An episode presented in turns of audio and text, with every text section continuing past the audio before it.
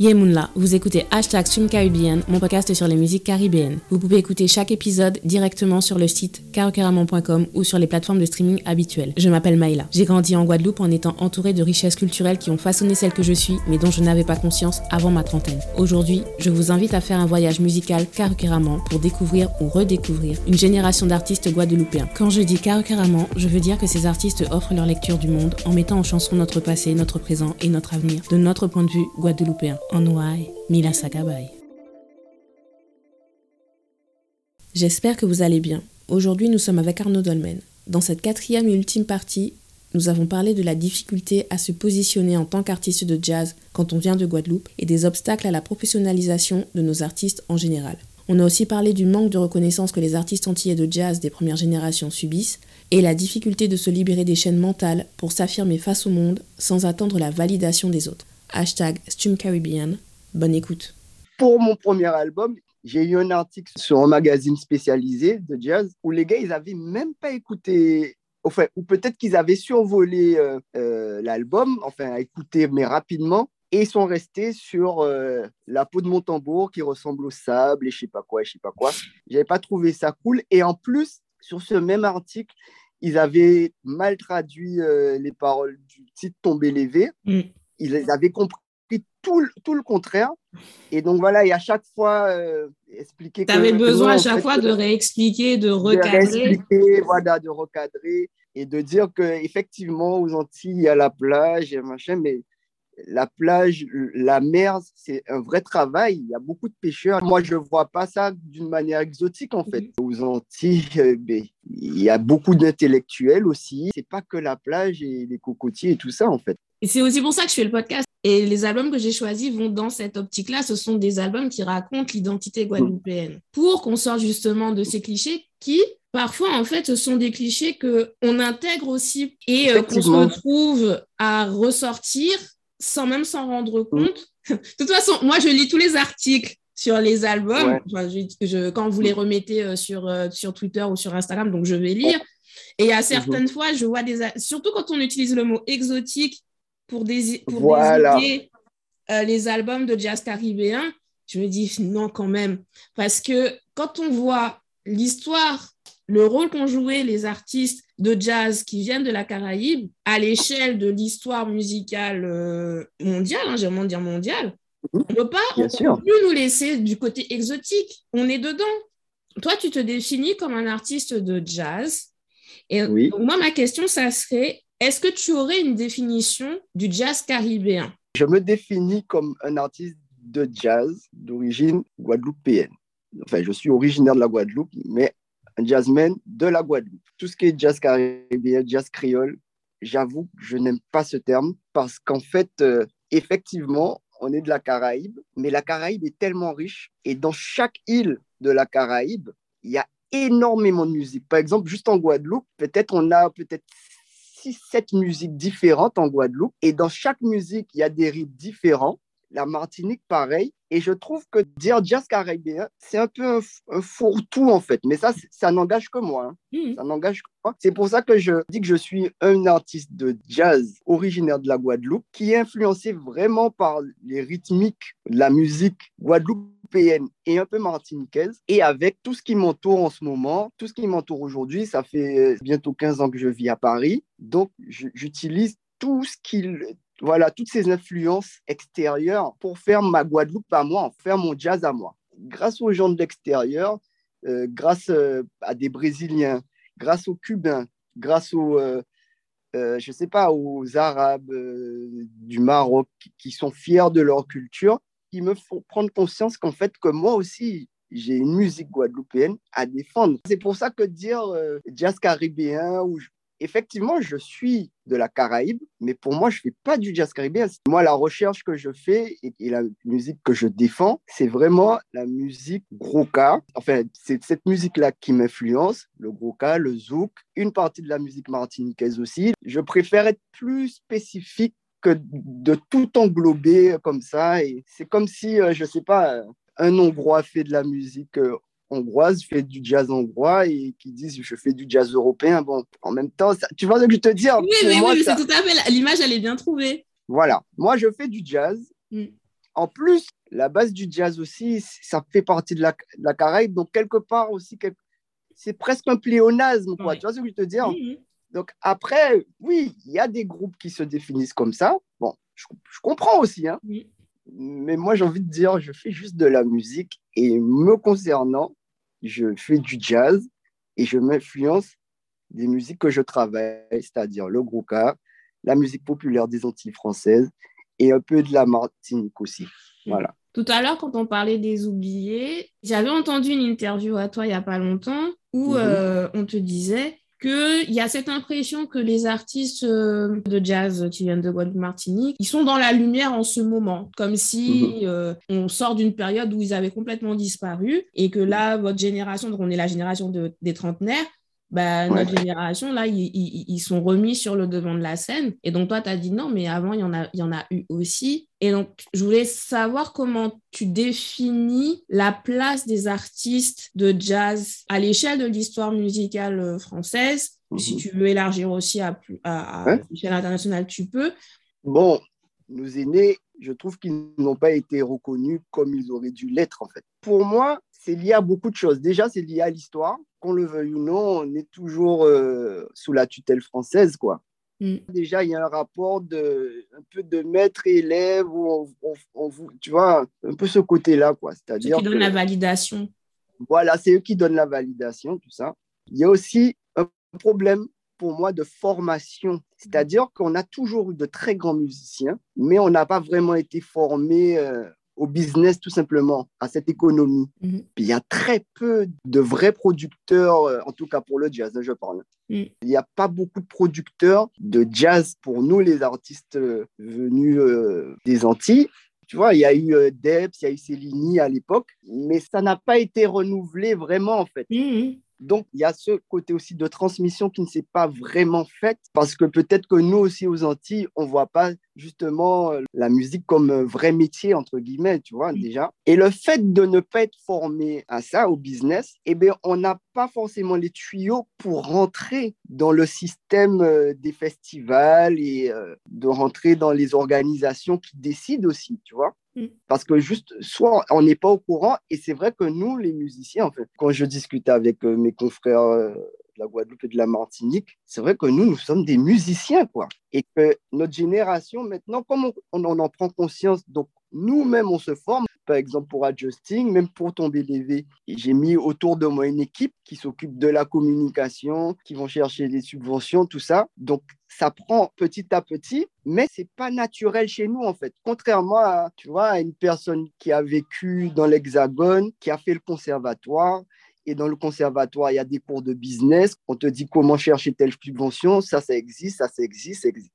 Mm. Nous, en Guadeloupe, nous, on n'a pas eu ces formations, en fait. C'est sur le tard mm. qu'on connaît. Et quand on voit nos aînés, eux aussi, en fait, ils se sont formés tout seuls, ils se sont débrouillés tout seuls. Moi, je suis, par exemple, très proche de Mario Cano, un pianiste martiniquais.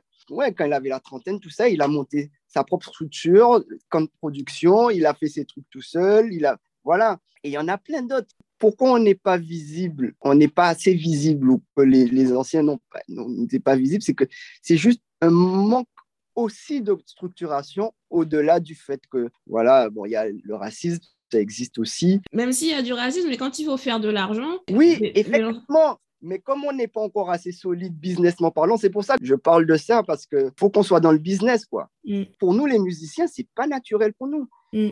Euh, moi, je te dis, je suis en train d'apprendre plein de choses sur les contrats, sur les machins.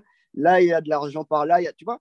Il faut être formé à ça, en fait. Mm. Il aurait fallu qu'il y ait euh, des jeunes qui fassent des études de commerce, mais de commerce pour cette industrie, parce qu'il y, y a, vraiment une industrie à faire, il y a vraiment une économie à, créer. Et, voilà, avec les réseaux sociaux, les mentalités changent aussi. Les programmateurs changent, les diffuseurs de musique changent aussi. On est beaucoup plus proche d'eux, donc on nous voit de plus en plus. Donc ça, c'est vraiment super. Mais euh, il y a encore du boulot. Voilà. Et comme j'aime dire, comme tu l'as dit tout à l'heure, à chaque fois on dit oui, euh, il y a une nouvelle génération. Effectivement, il y a une nouvelle génération parce que, mais la quantité de musiciens qu'il y a eu dans les années 30, 40, 50 jusqu'à aujourd'hui, non, on peut pas dire, on peut pas dire qu'on invente quoi que ce soit. C'est pas vrai. Mm. C'est juste l'évolution normale de la vie. Et les gars qui étaient là avant, là, pour moi, c'est des héros. Malheureusement, pas beaucoup d'écrits, il n'y a pas beaucoup de vidéos pour s'identifier, il n'y a pas beaucoup de... Mais franchement, qu'on fouille, qu'on, tu vois, par exemple, qu'on fouille un peu, qu'on voit la vie d'Alierva, la musique que le gars créait à l'époque, c'était incroyable. Euh, là, je parlais de Robert Mavunzi et, et Emilien ces gars-là, c'était l'équivalent de Charlie Parker, quoi. C'était mm. vraiment des techniciens du saxophone, c'était incroyable. Euh, Alain Jean-Marie, Alain Jean-Marie, franchement, jusqu'à aujourd'hui. Guadeloupéen. Tu vois, ce gars-là, il a joué avec tous les monuments du jazz américain, quoi. Il a traversé énormément d'époques, il a fait des choses incroyables. Euh, voilà, par, par, exemple, je parlais de Mario Canoge qui a fait une carrière, qui fait toujours une grosse carrière. Jacques Schwarzbart, saxophoniste guadeloupéen, qui était à la base de la New Soul avec euh, D'Angelo, Erika Badou, qui a fait le tour du monde avec RH euh, Factor, avec euh, Roy Hargrove, qui est mm. trompettiste mythique. Tu vois, c'est incroyable. Donc, on ne peut pas dire la nouvelle génération. On a... Oui, on change. Les gens changent, mais ça a toujours existé, en fait. Et tu vois, quand tu parlais de... Parce que là, les gens, les gens ne te voient pas, mais tu es hyper mhm. passionné par ce que tu dis. Et quand tu as parlé du fait qu'il y a un manque d'écrit, il n'y a pas d'image, donc les gens peuvent pas, ont du mal à s'identifier, on a du mal à transmettre. Mm. Ça, c'est ce que j'ai dit dans, j'avais fait une critique sur la série The Eddie, euh, qui était diffusée sur Netflix. D'ailleurs, on te voit à un moment. Donc, le fait qu'ils aient choisi une structure où tu suis un personnage par épisode et tout, moi, c'est mon truc, j'aime ça. J'ai regardé la série, ça m'a pris du temps. Il n'y a que huit épisodes, mais ça m'a pris du temps parce que, en fait, j'étais agacée parce que je me disais, c'est une série qui a été produite euh, par les Américains. Donc, ils ont utilisé leur vision américaine de ce qu'est le jazz en France. Mais j'étais tellement agacée parce que je me suis dit, tu peux pas me dire qu'on a tout ça de musiciens de jazz qui viennent de Guadeloupe, de Martinique et euh, qui ont influencé le jazz en France? Et on va pas créer une histoire autour d'eux. On va, on, va, on va aller chercher l'américain pour le placer dans le contexte français. Et même dans l'histoire, on réussit à faire une connexion avec euh, la. Après, je sais pas comment ça s'appelle ce type de musique, en tout cas, c'est dans la culture euh, arabe, parce qu'il y a un mhm. personnage qui est arabe, on met très en avant cette communauté-là et je me dis, et nous, on est là. En plus, dans, dans les musiciens du, du groupe même, tu as tout, tu as Haïti, tu as, Guadeloupe, tu as Martinique, tu as Cuba. As Cuba, ouais et t'es pas et c'est pas mis en avant. Et je me dis oh là là mais on en est là. Et c'est ça c'est que je me suis dit à l'échelle individuelle pour vous en tant que musicien c'est super d'avoir ce genre d'opportunité. Mm. mais pour nous en tant que public il faut se rendre compte que c'est pas du tout la réalité. Et en fait ils continuent de projeter une image du jazz où on n'est pas reconnu. Ou alors on est on est en fond et on n'est pas mis euh, on n'a pas accès à ce devant de la scène après, c'est à nous d'écrire nos propres histoires et tout ça. C'est compliqué. Alors voilà, c'est ce que j'allais te dire. Alors effectivement, on peut toujours mettre la faute sur tel ou tel. On n'est pas. Mais c'est à nous de faire. Hein. Je te jure. Hein. Franchement, moi, c'est ce que je, je, dis tout le temps. Hein. Je dis, c'est à nous de faire, c'est à nous de parler. Tu vois, pour cette histoire, par exemple, de représentativité, quand j'ai fait tomber les V, mon premier concert euh, à la salle euh, de l'Ermitage devant 250 personnes, c'était blindé. Il y avait des journalistes devant avant d'opérer le morceau de rappel, j'ai dit, ben voilà, on est nombreux ici, c'est super, mais ça serait bien qu'on nous voit un peu partout, en fait. Aussi, mm. pas que dans des salles parisiennes, autoproduites par nous-mêmes. Et je sais que ce message avait résonné, euh, avait, ouais, avait eu écho ben, déjà aux journalistes, parce qu'après, on en a reparlé. Mais moi, j'avoue que ce qui m'avait un peu déçu, c'est que j'ai des personnes de ma propre communauté qui sont venus me voir après ce concert et qui m'ont dit Ouais, il faut pas dire ce genre de truc, Arnaud. Tu vois, euh, fais attention parce qu'on peut te. J'ai dit Mais voilà. Mhm. après, on va, on, va, on va mettre tout le temps sur la faute des autres, mais si nous-mêmes, on ne prend pas nos responsabilités, mm. tu vois, on veut des responsabilités, mais quelquefois, on ne veut pas les prendre vraiment, en fait, mm. tu vois. On nous a appelé pour un job, donc la pause y est dit. Effectivement, l'histoire est ce qu'elle est, mais je pense que si euh, on veut changer le cours des choses, et eh bien, c'est à nous de faire les choses. Après, nous, les musiciens, on ne peut pas tout faire non plus. On ne peut pas être producteur, être... Tu vois, donc chacun aussi doit avoir sa place. Et moi, en tant que musicien, déjà par rapport à la musique que je, propose, j'essaie de faire passer déjà des messages. Dès qu'on me donne l'opportunité de parler, on me pose des questions dans ce type-là, mais j'essaie de, de, dire... Euh, tu dis les choses. De dire, la, de dire les choses. Donc euh, voilà, j'essaie de dire les choses et il faut qu'on prenne nos responsabilités, quoi. Il faut au mieux parce qu'on a été aussi conditionné d'une manière, donc mhm. c'est compliqué, tu vois, de, de sortir de, ce cheminement. De sortir de ça, de, sortir de ce, de ce cheminement, mais en ayant un peu conscience de ça et d'essayer de faire des pas petit à petit vers cette indépendance de l'esprit. Bon, ça, c'est encore mon avis. Non, mais en général, les gens que j'invite, on partage le même avis sur beaucoup de choses. Donc, euh, c'est aussi pour ça que, je vous invite, pour vous permettre de vous exprimer. Mais, mais tu vois ce que tu as dit sur le fait que des gens de ta propre communauté vont te dire à toi, euh, oui, bon, attention quand même, hein, parce que tu sais jamais. Même moi, à mon petit niveau, j'ai déjà vécu, parce que j'écris des fictions et mhm. j'essaye de faire de mon mieux, de transmettre l'identité guadeloupéenne comme moi je l'interprète. Mhm. Et j'avais écrit euh, une nouvelle en décembre 2020. Il y a quoi, peut-être quatre phrases en créole dans, toute l'histoire? Quatre phrases en créole? Il y a quelqu'un qui a commenté pour me dire Bon, je trouve que c'est super, mais quand même, je pense que tu devrais traduire les phrases en créole euh, pour que les gens puissent vraiment comprendre ce qui est dit. Bon, j'ai mm. répondu gentiment en disant euh, Ce sont que quatre phrases sur toute l'histoire. Et je trouve quand même mm. qu'en contexte, on peut comprendre ce qui est dit. Et même si la personne ne comprend pas ces phrases-là, ça n'empêche pas de comprendre toute l'histoire. Mm. Et à ce côté, en fait, de toujours être en train de nous, de nous expliquer, de toujours nous se conditionner pour ne pas déranger les autres. Et au bout d'un moment, bon, après, je dis ça maintenant, mais comme j'ai dit, il m'a fallu plus de dix ans pour faire mais bien sûr. Après, c'est facile à dire, mais c'est pas facile à faire. Hein. Mm. Parce que, même si moi je le dis aussi, jusqu'à aujourd'hui, j'ai encore des. Voilà, je, suis conditionné aussi à être comme ça quelque part. C'est juste que je fais un travail sur moi-même mm. Et j'essaie de voir pourquoi ça fonctionne pas. Parce que ça peut pas être qu'une histoire de couleur de peau. Et qu'il faut se remettre aussi en question aussi, tu vois. Mm. Euh, et, ouais, bon, après, je pense aussi que peut-être que notre musique n'est pas aussi bien compris aussi par, je sais pas, tu sais, je me pose aussi ce genre de questions. Je me dis peut-être que si on n'est pas assez bien représenté à notre goût, peut-être que, que notre musique n'est pas comprise. Peut-être qu'on n'aime pas notre musique aussi, tu vois. Non, mais alors pas du tout, parce que, donc, pour la petite histoire... C'est vraiment des questionnements. Hein, oui, mais j'entends, mais, mais, moi, je, mais moi, je vais te répondre tout de suite. Pour moi, ce n'est pas une histoire de, de, de, que notre musique n'est pas comprise. C'est une histoire de, de, de lecture et de valorisation, en fait. Parce que je prends l'exemple de la K-pop. Moi, quand j'ai commencé à écouter de la K-pop, donc on était en 2000, 2006-2007. Donc la K-pop n'était pas encore euh, ce qu'elle était maintenant euh, au niveau international. J'ai même fait une licence de coréen. Et euh, je me rappelle qu'à l'époque, quand je parlais de K-pop ou de K-drama, les gens me regardaient mais en mode trop bizarre. Ou alors ils me parlaient de Corée du Nord. Et, mais la fille, pourquoi elle va, se, elle va, elle va, elle va s'embêter à étudier le coréen? Elle va aller en Corée du Nord Est-ce qu'elle veut se marier avec un coréen et tout ça?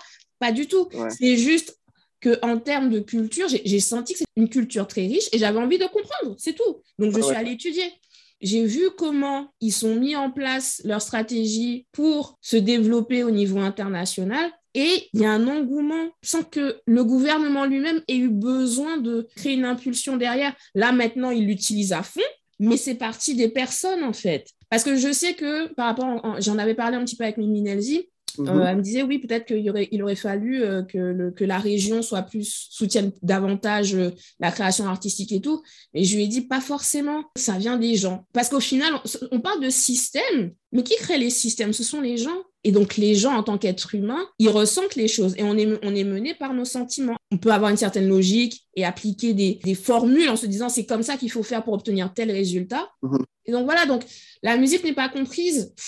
Les, qui, prend le temps d'aller apprendre le coréen? Ouais, ouais, c'est vrai. Mais pourtant, les gens, ils sont là, enfin, les gens, je veux dire, de plus en plus de monde, voilà, ils mhm. vont écouter, ils vont, ils vont, ils vont accepter. Et sans, et sans compter que, et moi, c'est ce que je dis toujours, c'est que nous, notre avantage par rapport à la Corée du Sud, c'est que la Corée du Sud, au final, ils imitent beaucoup ce qui a été fait euh, dans, mhm. dans, dans, la musique, entre guillemets, occidentale. La musique qu'ils exportent, c'est pas, euh, c'est pas la leur, en fait. Tandis que nous, mhm on a créé et la musique qu'on propose, c'est de chez nous. Ça veut dire que même si d'autres personnes veulent faire, ils peuvent bien la faire, mais ce ne sera pas nous. Ça sera jamais Ouais, ouais, c'est vrai, c'est vrai, c'est vrai, c'est vrai, c'est vrai. Donc, euh, donc voilà. Et donc, juste pour terminer, parce que ça, ça commence à avancer et je sais qu'il faut que te ouais, laisser aller. Mais juste pour terminer, tu as beaucoup parlé. Donc, de toute façon, c'est l'argument qui revient, euh, c'est l'explication qui revient beaucoup chez les artistes, c'est le manque de structure pour permettre à notre musique d'aller plus loin. Ouais. Et donc, peut-être, je me dis, c'est parce que tu es dans le milieu jazz que ça s'est passé comme ça. Mhm. Mais euh, quand tu parlais tout à l'heure, on n'est pas formé à la communication et tout ça. Euh, je salue le fait que vous, en tant qu'artiste de jazz, Mhm. vous avez vraiment fait l'effort d'avoir une présence numérique. Parce que euh, de tous les genres musicaux que j'ai observés, les artistes de jazz Guadeloupe, Martinique, Ouais. vous êtes au top de la communication. Mais quand je dis au top de la communication, mais vraiment, donc euh, toutes les personnes qui sont dans vos équipes et là, qui, qui vous aident à faire ça, vraiment, euh, chapeau bas à elles parce que tout est clair, votre storytelling est clair. Et, euh, je me dis, et donc tu vois, quand tu, quand tu dis, il faut que, les- enfin, il y a une économie à créer et tout, vous le faites déjà? Donc en fait, Oui, le ça serait les autres, ça serait les autres qui devraient vous regarder et se dire, bon bah comme eux ils ont fait comme ça, on va voir comment nous on peut adapter à nous, à notre genre musical à nous. Nous on fait du hip-hop, on va faire comme ça. Euh, nous on fait du zouk, on va faire comme ça. Mais franchement, votre communication, elle est Oui. super bien faite. Non, mais quand je dis on a une économie qui est déjà créée, oui, effectivement, Mm. on la crée petit à petit. Mais pour moi, c'est c'est encore un début. hein, C'est Mm. encore un début parce que, voilà, comme je te dis, on se structure. Il y a une nouvelle génération qui prend conscience de ça aussi, tu vois. Et euh, moi, je trouve qu'on est dans une bonne dynamique, en tout cas. De toutes les façons, je suis de nature très optimiste, de toutes les façons. Mais pour le coup, je suis encore plus optimiste parce que je vois que nos parrains, nos oncles, musiciens ont su faire sans tous les moyens qu'on a aujourd'hui. Mm.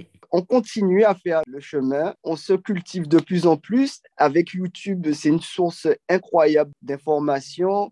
Euh, les langues se délient aussi, tu vois. Mm.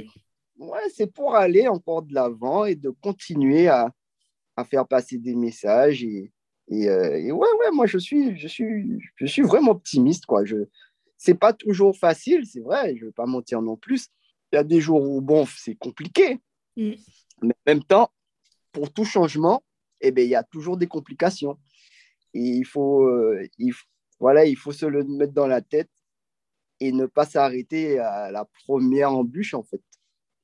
Merci d'avoir écouté cet épisode. Abonnez-vous à ma newsletter pour suivre mon actualité. Pour écouter mes autres podcasts cinéma et littérature de la Caraïbe, rendez-vous sur carocaramon.com. Vous pouvez y lire également mes chroniques culturelles. Vous pouvez aussi me suivre sur les réseaux sociaux @streamcaribbean ou @carocaramon sur Twitter. Likez, partagez et surtout utilisez le hashtag streamcaribbean pour donner plus de visibilité à nos artistes. On se voit à Don d'autres soleil, Jambéred.